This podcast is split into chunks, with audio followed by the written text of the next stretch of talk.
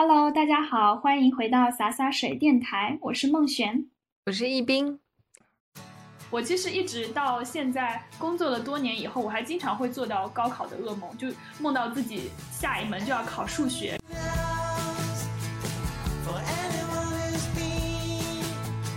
其实我们就像我那个时候带着一种心态，还是高考式的，就是要拼命的刷一些分啊，然后去选一些排名高的大学进行申请啊。但现在你你做了招生官之后，你就知道这件事情不是真的，对吧？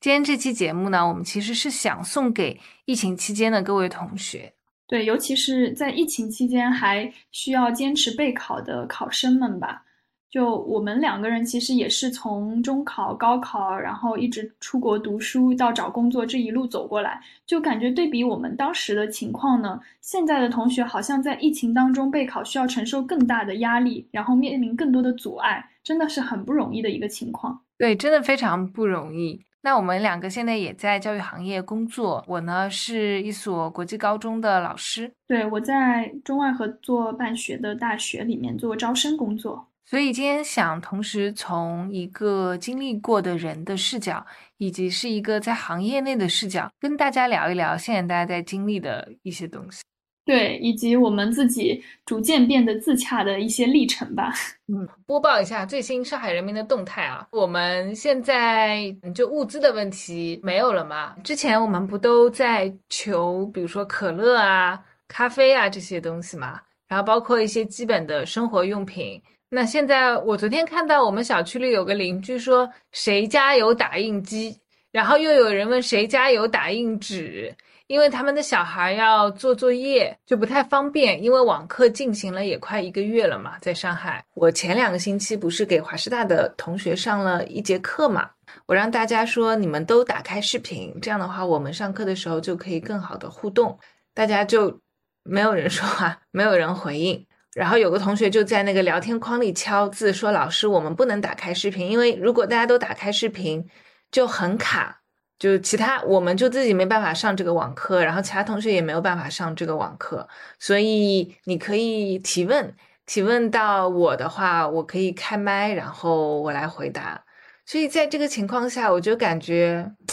啊，原来。”他们是处于现在这样的一个状态，然后华师大的前情提要呢是这样的，就是他们三月中旬就已经封了，封校了之后，所有学生都住在宿舍里面。大学宿舍大家也都知道的，四个人一间嘛，并不是说每个人都在自己的家里面。就一方面，很多同学知道自己还是要好好读书，这个东西是很重要的；另外一方面，就迫于现实，大家只能待在比如说宿舍里。然后去算这些流量，自己的流量还剩多少？我觉得这是一种心理上感觉非非常匮乏的状态，不仅仅是抢菜而已。就是疫情期间教学其实增加了这种匮乏感。为什么这么说呢？啊，我就想起一本书，上个世纪下半叶的时候特别有名的教育学的一本名著，叫《被压迫者教育学》。他就说。学生其实，在传统的教育下，其实是很匮乏的。你想象有一个知识银行，然后老师从里面取一些知识出来教给学生，那学生并不明白自己能做什么，他对自身的能力是没有概念的，他永远是知道老师在教我这些东西，那他对自己的主体性的认识其实是没有的。嗯，为什么我这么说？其实我昨天正好看到我有一个学生，他发了一个朋友圈。他就说，他现在在网课面对面上课的时候，跟他传统坐在课堂里不一样。因为我们自己的课堂是比较的不那么传统的，所以我本来在线下课堂里面上课的时候，他们可以说话，我也可以说话，然后我们两个其实是处于一个比较平等的状态，并没有一个中心说哦你是老师，然后你站在讲台前面。但是现在的话，由于我现在在网上网课的时候很难互动，真的技术。条件限制我，我真的很难跟大家互动，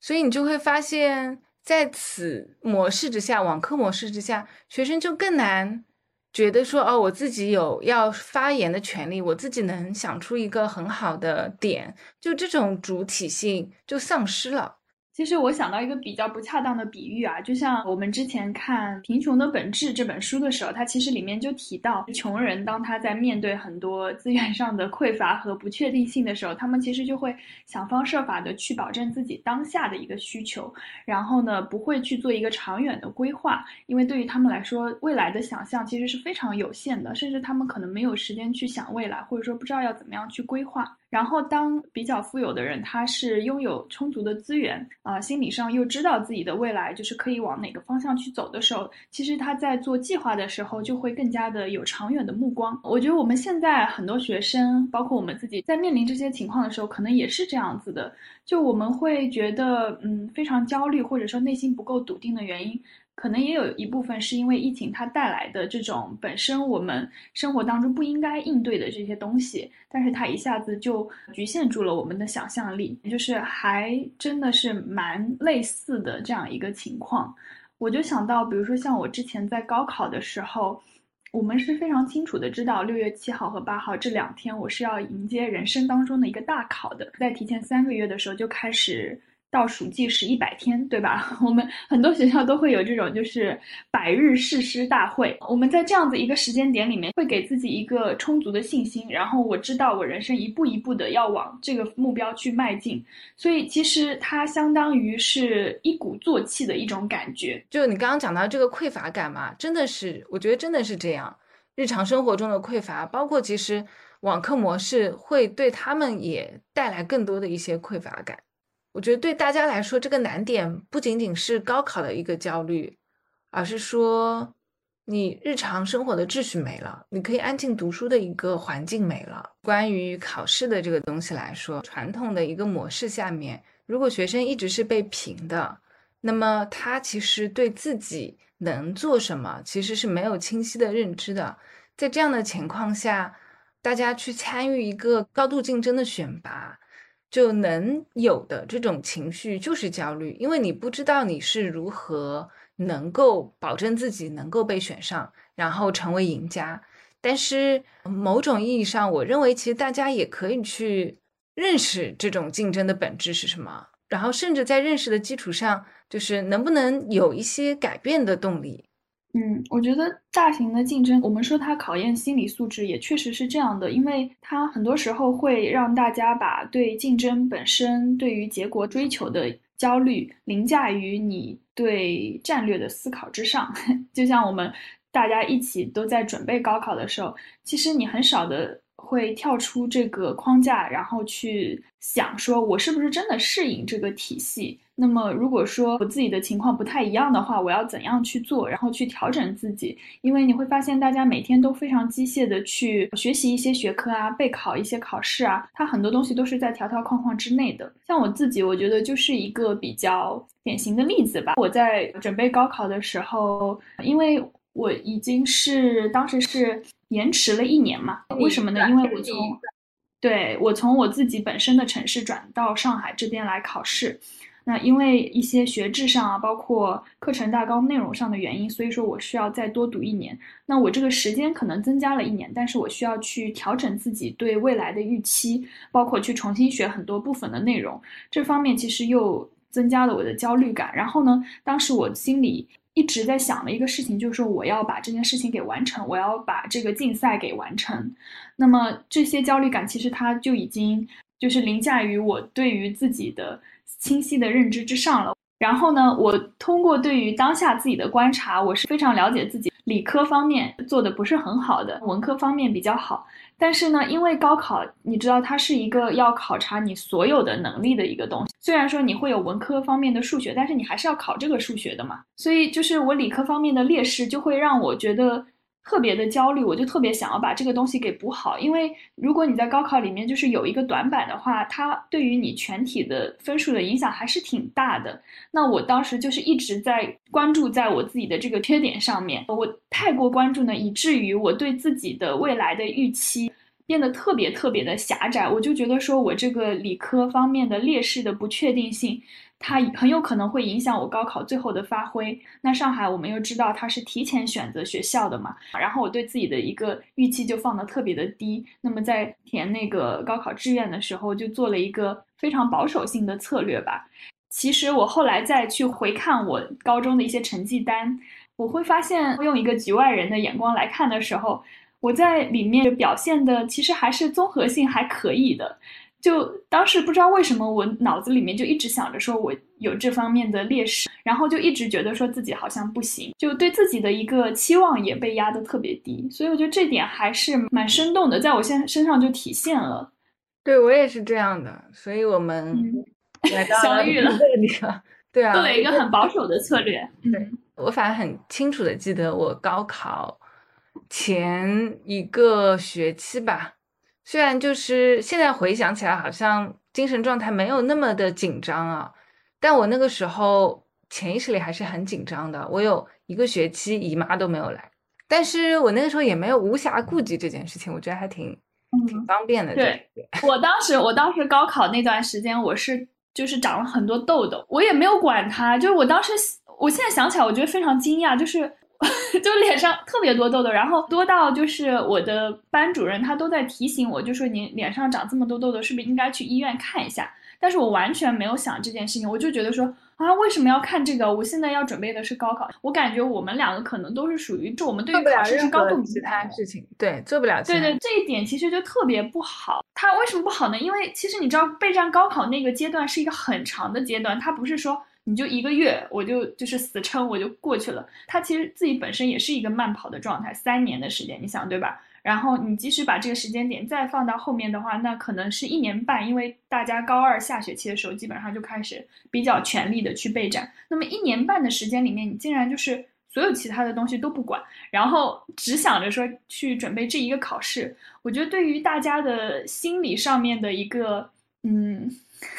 摧残，我可以说摧残吧。它其实真的还是蛮大的，嗯，对，因为高考它是考你有没有短板的一个考试嘛，所以我们就很容易专注在自己的短板上。但是你就会发现，其实现在我们看回看的时候，就发现不是这样的，对吧？现在进入社会工作以后，你其实发现一个很重要的点，就是说。你需要学习怎样把你的长板发挥到极致。如果说你还是一直专注在自己的短板上，然后一定要拿自己的短板跟人家比的话，你会发现你的劣势会越来越明显。而我们很多人，他可能适应了高考这样一个模式，所以就会觉得说不行，我每一个方面都需要做得很好。但其实这个是不现实的。就我我觉得我们很多人因为在这个高度的竞争。压力情况下面，然后会催生出一种不太切实际的完美主义的倾向，然后这个倾向可能对于我们就是清晰的认知自己，知道怎样去发挥自己的长板是不太有用的。像我最近就在看一本书，它叫盖勒普测试。那盖勒普测试它其实就是一个优势的测试。在国外的很多职业发展的咨询里面，他们会用到这样一个测试。那么他会列出几十种优势，然后他会去测试你的最大的优势是在哪些地方。那哪一些优势可能在你身上不是很很明显？那你要非常清楚的认知到自己的优势，并且去想说，我怎样去把我自己的优势和劣势做一个资源配置，然后这样子才会更加让我赢出来。因为其实你在用自己的优势的时候，你其实会更加的舒适，然后你也清楚怎样去把它给做到发挥。对，而且在工作的时候，除了一个竞争关系，其实也有合作关系嘛。比如说你在一个团队里面，你有你的优势，他有他的优势，其实你把大家的优势发挥出来。其实我们在一个团队里面是可以互补彼彼此的一个短板的，并不是说我一定要做所有的事情，对吧？你的你的合作的人也可以去做另外的事情。你讲到这个团队合作的模式，我就想到我们很多同学会非常紧张的一个面试的模式，就是无领导小组面试。在这无领导小组面试的一个 情况下面，大家都会想说，我到底要去扮演哪个角色？然后我要怎么样去领导？因为虽然是无领导，但是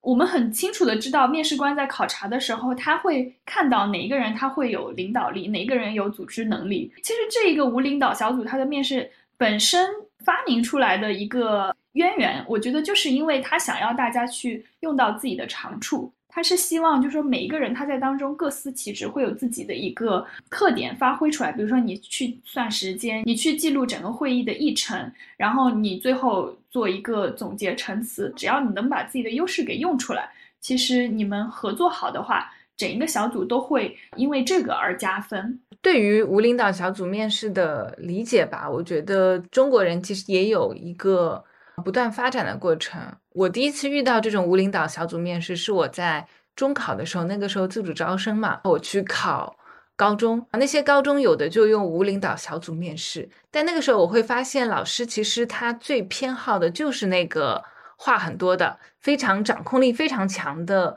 那个同学。那到现在我们自己。就我自己开始做老师了，然后我就会发现，其实并不是说每个人，就是你招来的每一个学生都是领导者就是好的。那如果每个人都是想做领导者的，谁来跟你合作呢？也不是说你做一个对，就是 follower，就是非领导者的人就一定是不好的。对对对，我觉得现在年轻人他有一个，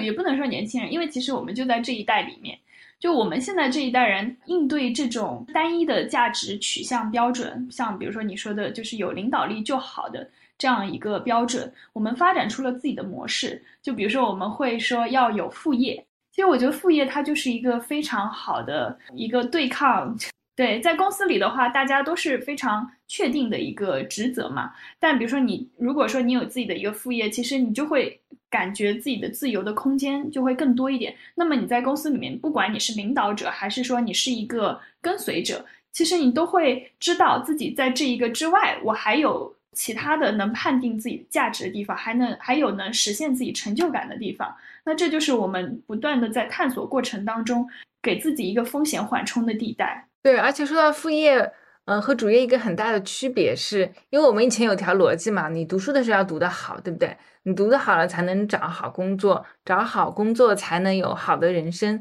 那在这个过程中，它其实都是围绕说你有一个单一的职业去看的。但是如果你有一个副业，就是我觉得哪怕你的副业发展的不是很好，你都能看到它其实给你打开了更多的想象力和可能性。因为在副业的时候，又没有人要看你是清北。还是复交毕业的了，就这种都其实都没有关系，对吧？包括你对人的审查会更加的轻松一点。嗯，对，就是其实你并不需要说我在某一个特定的时间一定要达到一个什么样的门槛，就这个东西它其实是可以放的比较的缓的。就比如说，如果你做一个 UP 主，你现在也可以做，你过五年之后也可以做。但是如果是高考的话，它其实规定的很死，就你只能在。这个年纪，然后你做这件事情做到了，你怎么样？你做不到又怎么样？其实你知道，今年考研也非常之卷啊，不是今年，是去年，就因为大家因为也是因为疫情的影响，说实话，就是对很多人在行业当中他找不到自己的立足之地了，那么。大家可能会想说，我退一步，我退一步是不是海阔天空呢？我去看一下这几年，对对，找工作难，我能不能就是说不找工作，我再去读一点书？但是你会发现，退一步并没有海阔天空，反而你就更加进退维谷，因为你在很卷的地方再去做一个竞争，好像就回到自己高中的噩梦里面去。我其实一直到现在工作了多年以后，我还经常会做到高考的噩梦，就梦到自己下一门就要考数学，然后老师在那里发卷子，然后。下课铃声就是响，对我也有，而且我就特别清晰的记得我梦到过一次什么呢？反正我好像是要去监考，但是他们以为我是学生，就让我去考试了。然后我就在考场里说，我已经是个老师了，我不用再参加考试。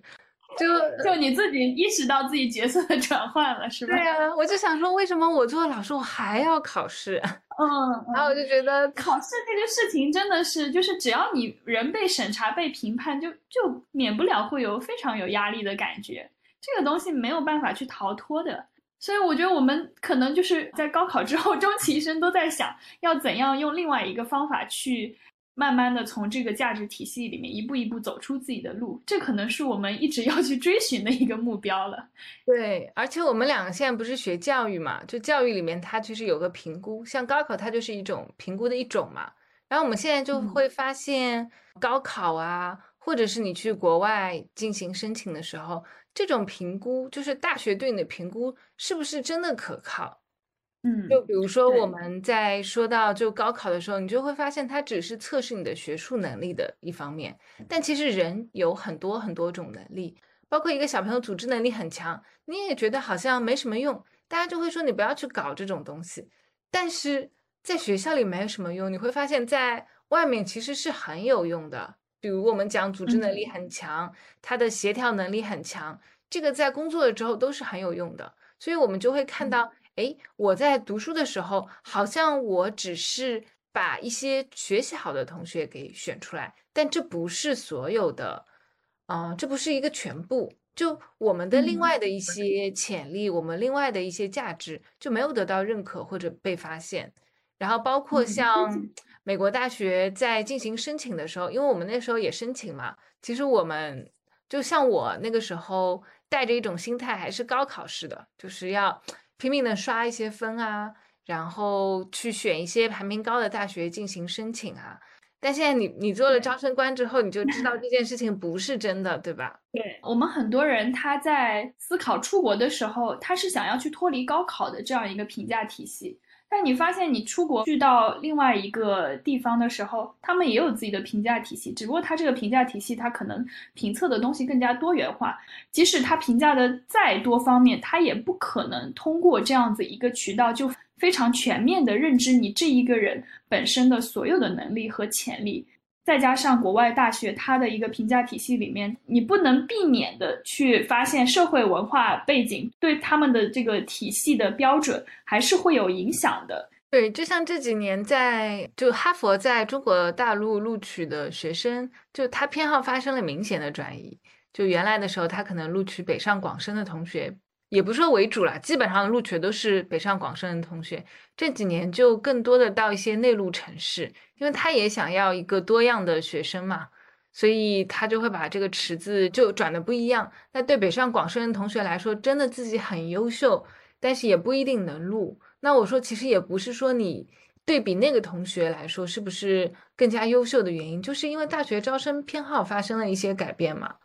对吧？嗯。对，再加上你从学校它这个招生办自己运行的一个角度来看，它每年它会有自己的一个指标，然后它要怎样根据大学内部的每年的资源的调配去调整自己的指标，可能有一些比例的分配，这个东西都是避免不了的。那么只要有这样子的一些调整，它当中就会有一些运气的因素在。嗯，我最近不是也在做一些研究嘛，因为中国不是最近在搞摇号录取嘛，所以我就看了一些。欧美大学他们搞摇号录取的例子啊，包括就是加拿大二零二零年的时候有一个挺好的一个医学院叫麦克马斯特大学，它的医学院就实行了摇号录取，而不是择优录取。为什么这么做呢？因为他们其实面临的一个很大的困境就是他选不出来，因为你知道做一个医生的话，就是要申请那个是一个医学博士项目啊，录取率也挺低的，应该也只有百分之几。那有很多人申请，申请的人其实都是成绩蛮好的。那么在此之中，大家就要考察每一个人的综合去考察他每一个人嘛。那医生的话，我们知道又要具备很多的素质，比如说他肯定是要很有爱心的，很有奉献精神的，等等等等。但是你怎么去把比如说两个成绩都差不多的人去排他们的爱心和奉献程度呢？这件事情其实事实上是无法操作的。然后，当你录取率又只有这么低的时候，你知道你有这么多申请者的时候，你其实没有办法给他们按一二三四五六七八去排序，然后你录取前面的几十名，对吧？所以从这个意义上来说，他们就完全放弃了这一套，就改用摇号。后来这件事情其实，在加拿大遇到遭到了很大的反响，很多人都很生气，说这个学校怎么可以这个样子？然后他们的医学院的副院长就说，其实，在以往的招生中。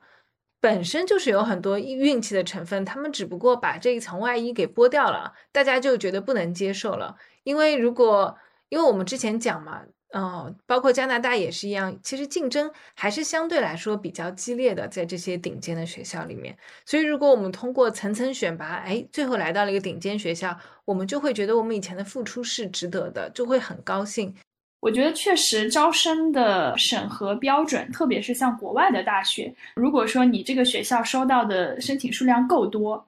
那当中的这些运气因素是不可避免的存在的嘛。但是他们的一个文本上面的呈现，就会让你觉得说，哎，你还是有去关注到我们每一个人的，可能是一个心理安慰，从某一个层面上讲。但是呢，对吧？对，事实上怎么说呢？就是要看你整一个学校的配置。如果说你的申请量够大的话，你会发现你的招生队伍还是比较小规模的一个状态，那么你很难去做到一个全面的审查的机制。这是为什么我们中国在人口这么多的基础上面，我们发展出了高考这样一个体系。因为你会发现，只要你的数量达到一定的程度，你就不可避免的要去用某些硬的标准去筛选到一部分的人。那么在统计学上的大数原则就会发现，当中就会有一个概率的存在。然后呢，你在这个概率的曲线范围内，你不管是随机的去做一个选取，还是说你肉眼去审查，它最后得出来的一个几率，审查出来的一个结果会差不多。就像二零二一年的时候，哈佛大学其实本科申请有五万多份嘛，大概四五万的这个量，你可以想象一下。就跟我们高考的时候那年上海学生的总人数差不多。那你想，哈佛大学一个招生办再大，能大到哪里去？他能够真的去很仔细的辨别这么多学生吗？所以他们的招生官也说，在他们拒掉的那些学生中，其实大部分人如果把他们招进来，也是和现在的学生一样优秀。所以我们就讲到说，你在看，就是不管你是找工作，这个国外申请。它其实这种还还有包括高考，它其实这种评估标准没有我们想象的那么的可靠。同时，有的时候我们会发现，就是你今天费很大的力进到的一个，比如说热门的专业，它其实未必在你毕业了之后就非常热门。嗯，我这里举一个例子啊，当然不是一个专业的例子，就在这里说的，就我有个朋友，然后他读书的时候呢。他是读博的，他当时在复旦读博，做的一个博士的题目是讲共享单车这种共享经济多么好。当时的时候，他刚刚做那个的时候是共享单车大战的时候，有什么小蓝啊，不记得有哪些什么那个摩拜，摩拜，嗯，摩拜，对他做的是摩拜，后来摩拜都没了。就是他如果，你说读个三年的时间，就这么快的一个时间，你的研究对象都没了，那你怎么办呢？好多人 论文好像都会经历这样的情况。对啊，对国家的东西是很稳定的，包括我说中国的这些招生也是这样的。我们去看哪个学校好，其实普通的家长和学生不是很难看得出来的，他只能去看哪个学校的分数线高，就会觉得哪个学校好像要好一点。但事实上，这个东西是不可靠的，因为有一些学校他们在大学在招生的时候就会做一些玩一些小花招嘛，比如说他们就会把大量的专业放到那个提前批里面，提前批的分数是大家不看的。然后就把一些非常热门的专业放到普通批，那你普通批的分数就一下子变得很高。家长说：“哎，这学校分数很高，那是不是一定比旁边另外一家分数比他录取分数线低的学校要好？”那大家就会有这种想法。但你知道这个其实不是很可靠，因为你知道学校也知道大家会觉会是这么去判断，所以他其实会故意的迎合你去做这样的一个选择。嗯，我觉得当中会出现很多奇怪的循环，那这些循环呢，就会让大家误以为学校它可以是审判所有的一切的标准。你发现，在我们社会的逐渐演进当中，名校也确实成为了就是评判人的价值的一个至高的标准。其实这个循环还蛮可怕的。一方面呢，是让那些进入。就是有名的学校的人觉得说，付出了这么多的努力，他就是得到了证明。那么让没有进入的人会觉得说，哦，我对自己的感觉会非常的不好。对，对我就是不行。我们自己读书的时候，我们可能会羡慕成绩好的同学，对吧？因为其实我们刚刚讲了。我们当时高考的竞争没有现在的同学那么激烈，所以对赢家和输家来说，彼此的感受没有那么的强烈。但现在同学就我觉得感受要比我们当时强烈的多。比如说他们会出现很多的新的名词，比如说哎，就经常很多人会自嘲我是菜狗，我是菜鸡什么的。那你觉得他们是真的觉得自己是这样，还是说真的，还是说怎么样？但是我觉得他们内心其实还是很 care 的。就他还是在意的。对我还有一个就是你说的那个循环嘛，嗯，其实在这个循环里面，互相作用的社会力量有很多。比如说我自己在找工作的时候，就看了很多找工作的公众号，这就让我更加焦虑了，因为他们就会一直说就业形势非常严峻啊，很多大学生都找不到工作，然后你就会觉得很紧张，就自己好像要找不到工作。包括现在就是，嗯，我觉得每一个群体他在某一个阶段都会想要各种各样的信息嘛。比如说你是一个高考生，大家就会关注高考的信息；你考研，你就会关注考研的信息；你申请就会关注申请的信息。那你得到的这些信息来源，它真的就会贩卖焦虑，因为它如果不贩卖，它没有办法让你保持对这种信息的关切度。我小时候特别喜欢看一个电视节目，是凤凰卫视的，叫《军情观察室》，主持人他就穿着那种防弹衣，每天在那里播报，然后你每天每次看完都觉得哇。好像要打起来了，你就感觉世界上就很很乱很乱。但是如果你不看这个节目呢，你就好像觉得世界又很太平。所以我们去，对，就是就总会有一个，因为他做这个节目，他必须要有必须要有一个理由嘛，对吧？像那些信息来源，他也需要有一个理由。包括大学在里面参与的时候，他也要一个理由来显示说他自己很重要。就我们刚刚讲的，比如说录取率很低啊，其实大学也在参与这个，也不是说纯粹的大家就。自然的去报名，然后大家录取率很低。其实大学也在故意的，就是拉低他们的录取率，然后让自己的排名变得更高。我们现在其实大家也都在自己的信息茧房里面嘛，他们用这个词来形容，就每个人他在信息流里面被推到的东西，可能就是自己关注的东西。那我们在高考的那个阶段，我回想到我们自己当时的时候，还没有出现这种人工智能 识别，就是你自己的喜好的时候，你会发现我们就是自动的被纳入到高考。这样一个信息茧房里面去，然后除了这个以外的东西，就除了这一个竞争之外的东西，我们可能就不会去看了。然后呢，他就评判了我们在当下对很多东西的价值取向。我们之前也提到，这样子一个单一的规则，它对人的一个。危害是在哪里呢？还有就是说，会其实助长一部分人的自信，然后会让另一部分没有进去的人，他会感觉到信心的缺失。那这样其实会催生很多社会层面的一些不安定的因素。这个东西还是蛮可怕的。那它可怕的点呢，不是说它会带来一些什么直接的结果，而是它在慢慢的去渗透到这个社会的各个阶层。然后呢，慢慢的去给大家做一个情绪的铺垫和积累。像我们近几年的英美国家，它的政治风向发生了很大的变化，包括特朗普他的上台，都是其实代表了一些情绪的累积，他到最后得到了一个释放。对，就好像 MIT 它现在不是有新的电车实验嘛？这个电车实验难题里面有一道题，就是说如果你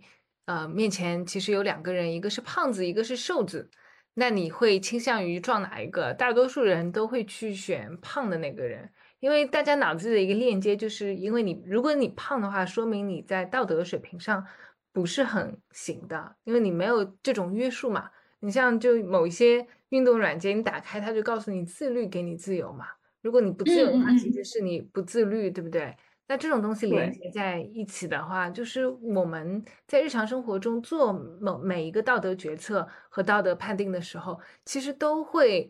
嗯限制在你刚刚讲的那个循环里面。对，就它隐隐的会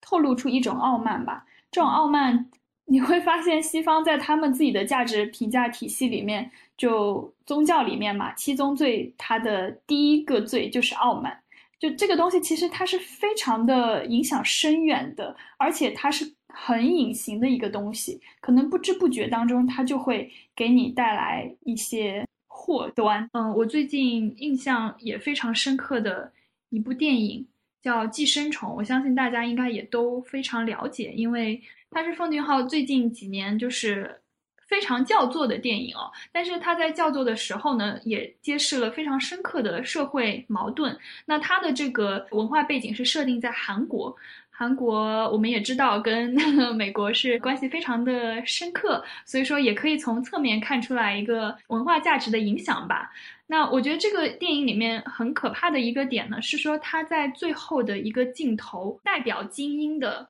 这个上层阶级的男主人，他为自己带来引来杀身之祸的一个动作，只是他轻微的去用手遮住了自己的鼻孔，因为他不想闻到下层人身上的气息，他觉得非常的嗯难受难闻，所以说他遮住了自己的鼻孔，然后看让自己的司机看到了，就那种。愤怒的情绪一下子发泄出来，然后就造成了激情杀人的一个结果。但是呢，这样子一个动作，其实他在影片里面重复了非常多次，同时也提到了很多次，就是下层人的气味。那这些所有的情绪，他其实都一直在不停的累积、累积、累积，一直到影片的最后，呃，有了这样一个高峰的时刻。所以你会发现，他好像从另外一个角度在影射社会上面的一些转变。一些风向和情绪，那么这个点可能也就是我们一直以来所推崇的精英主义，它的一些潜在的毒害性。所以我今年带学生，呃，带高三的学生，因为他们已经经历了这么一轮，就我们学校的学生，他是申请国外大学的嘛，他们经历了这样的一轮，你说选拔也好，筛选也好，就大家都经历过了。我觉得我我作为一个老师可以做的一个事情，就我就带他们读了一本书，叫《精英的傲慢》。它其实就是有有点讲现在整个社会啊，大家都以优绩至上啊，比如说优绩至上反映在学校里面，就是通过择优去录取嘛。这个东西对社会来说到底有什么弊端，以及它到底会怎么样影响你对自己的这种认识？带大家读了其中的一章之后，每一个同学，我后来让大家分享说。你们读完这本书有什么感受？大家都说，虽然好像现在看起来作为一个个人没有办法改变体制的什么，但是自己在面对别的人的时候，就可能有些人的履历不是那么的闪光，可能会多更多的同理心吧。我觉得慢慢慢慢是不是有可能把这个结打开？因为我们之前在讲被压迫的教育学那本书里面就说，嗯，不要把学生想象成一个。被动接受的这么一个人，他们其实是真的是可以做事情的，所以他就强调你要有一些互动式的教学嘛，比如说你提问，让他自己能够想出一些回答，这样的话，他觉得自己的能动性就会很大大的增加，他可以是成为一个历史的主体。嗯，对你刚才提到对。履历看起来就是世俗意义上不那么闪光的人，有更多的同理心。我觉得这一点可能是因为你的学生他们本身来自的一个情况都还是蛮优秀的，对吧？从我的学生们还是很优秀的。正常意义上来看的话，他们可能还是享受到了很多优质的资源。那我觉得对于更多的，比如说我们的资源可能比较单一啊，或者说比较有限的同学来说，其实。你当你去看大学，或者说其他的国家的这个评价招生体系的时候，你就可以把它当做是一个体系去看，就是它其实可能是你去看世界的不同的维度。那么你可以去，甚至可以去研究它其中的东西到底是看什么的。然后你要去玩这个游戏呢，其实你就是要去适应这个游戏的规则。那么在玩过之后，你要不要去继续这个游戏，其实是你自己的选择。就你刚才提到的这个点，其实为什么我有一些感受呢？是因为之前的时候我们一直都很喜欢的一个综艺叫做《令人心动的 offer》。我当时第一季、第二季都是很认真的追。那当时呢，我记得第二季就是有一个明显的反差，有一个嘉宾他叫丁辉，然后另外一个嘉宾叫好像叫王潇。对，就丁辉和王潇他们两个是非常差异特别大的两个人生轨迹。丁辉他可能是从一个比较普通的。院校里面毕业的，靠就是说自己一步一步的在一个小的律所打拼，然后才拿到了这样子一个大的律所的实习的机会。然后王潇呢，他是一路就是一个很好的学校上升的一个通道。他其实来到这个律所去面试，当时是君和来到君和面试，其实也是非常顺理成章的，因为君和他们看到了很多跟他类似的。履历的一个嗯实习生在这里面，我们在这里不是要去探讨他们的能力差异有多大，而是说他们在网上掀起的那种大家的情绪的波澜有多大。因为大家很多人就是说在他们的身上都看到了不同的自己的侧面，不管是丁辉还是王潇，他其实就代表了我们生活当中很明显的被同一种价值取向所困扰的两种人群，他们的一个现实当中遇到的一个境况。对，而且我觉得律所的话，他为什么这么看重人的学历？是不是某种意义上来说，就当我们评价一个律师的时候，我们其实也很难做一个客观的一个比较。就我需要一个其他方面的一些支撑，比如说你是名校的，好像就会使使得你的建议更加的可信。那比如说两个程序员的话，我感觉程序员这一方面就没有那么看重你是名校毕业的还是不是名校毕业的，因为你做出来，比如说你这个模型准确度有多高，其实大家是一目了然的，就没有人去质疑你说哦，你这个东西，你因为你这个你模型虽然做的不高，但是哇，你是。呃，名校毕业的呀，你是清华毕业的，我就觉得你很厉害，就也没有这种。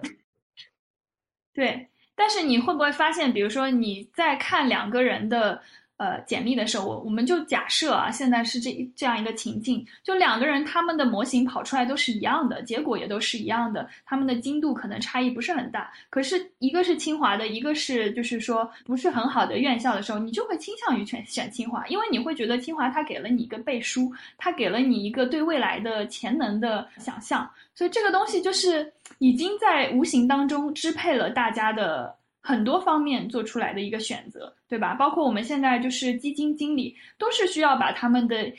学历都给放出来，要让大家觉得说我这个名校其实是在这后面为我做一个组织背书的一个方式，给大家感觉就是说你可信度会更高一点。其实名校它是用了自己多年来、百年来的一个传承，用它的这个名誉去发挥出了很多在现实当中的一个效用。确实，不过我自己越来越不相信基金经理的这个名校的，